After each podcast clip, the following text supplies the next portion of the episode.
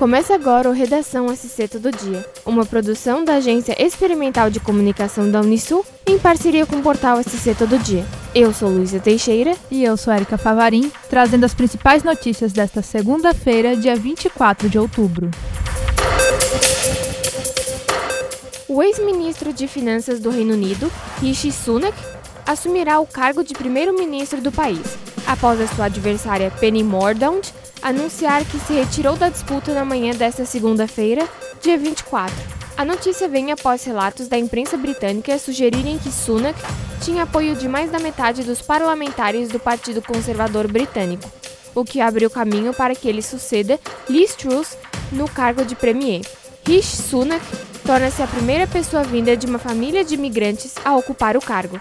Ele foi o único deputado conservador a alcançar mais de 100 declarações de apoio no parlamento elegendo-se sem a necessidade de uma votação aberta entre os filiados do partido. O caminho de Sunak até o número 10 de Downing Street ficou praticamente livre após o anúncio de Boris Johnson no último domingo, dia 23, de que não concorreria ao cargo.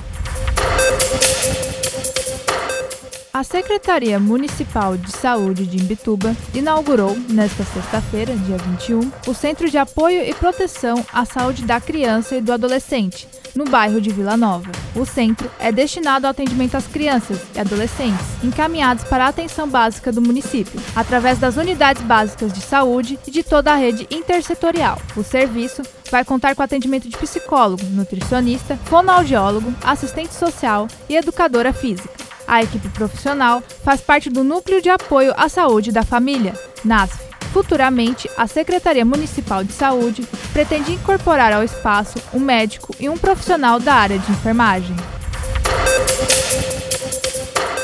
O Instituto do Meio Ambiente divulgou na última sexta-feira, dia 21, o 23º relatório de balneabilidade do ano. Os dados coletados são referentes aos dias 17 a 21 de outubro de 2022 e apontam que dos 237 pontos analisados, 75,9% estão próprios para banho no litoral catarinense.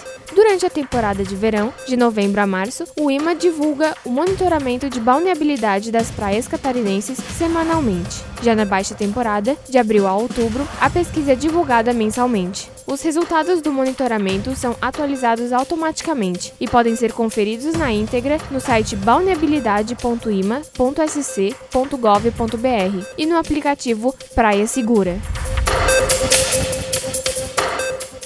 Para sensibilizar a população sobre a redução dos resíduos produzidos e promover ações socioambientais, a Prefeitura de São José e o Instituto Lixo Zero de São José vão realizar ações na próxima semana. Durante os dias 24, 25 e 26 de outubro, as hortas solidárias urbanas do Ipiranga e do Morar Bem receberão turmas das oficinas da Praça Centro de Artes e Esportes Unificados, do Serviço de Convivência e Fortalecimento de Vínculos para Pessoas Idosas e de quatro unidades de ensino municipais. A destinação adequada dos resíduos estará no foco da programação serão feitas rodas de conversa, onde serão dadas instruções sobre como reaproveitar orgânicos para compostagem, destinar materiais reciclados para catadores, associações ou a própria coleta seletiva realizada no município, e destacar que somente rejeitos devem ir para a coleta convencional.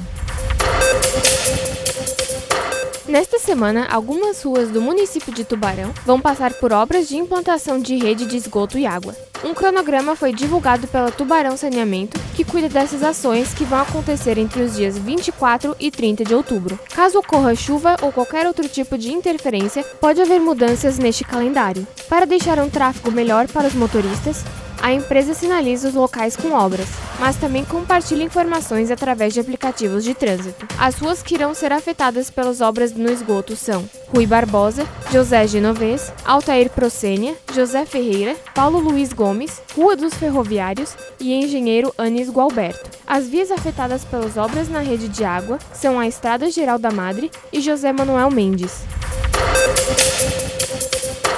Na manhã desta segunda-feira, foram encontradas bolsas contendo drogas boiando no mar do município de Penha, Santa Catarina. A Polícia Militar recolheu todo o material em uma ação com uso de helicóptero.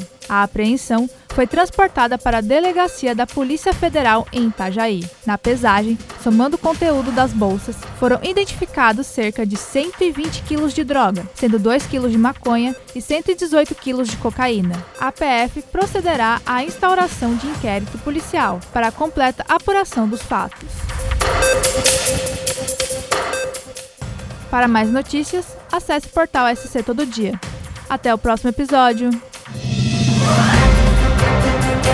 Thank you.